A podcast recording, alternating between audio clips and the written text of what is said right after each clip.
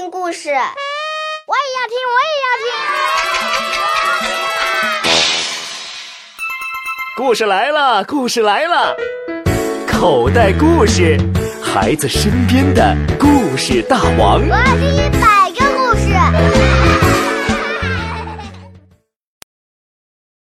狼来了。有个放羊娃很爱说谎。一天，他在山上放羊，说谎的坏习惯又犯了。他扯起嗓子朝山下大喊：“不好了，狼来了！”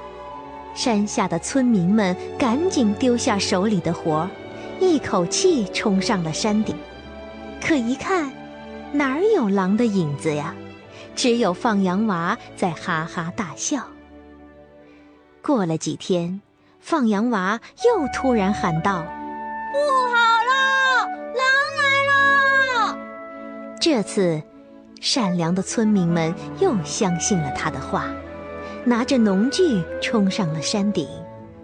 可还是什么事也没发生。放羊娃笑道：“哈哈哈，真好玩，大人真笨。”后来有一天，狼真的来了。放羊娃拼命大喊：“但经过上两次的教训，村民们都不信任他了，以为他又在说谎，谁也没跑上来。结果，放羊娃的羊全被狼吃掉了。这故事是说。那些常常说谎话的人，即使再说真话，也无人相信了。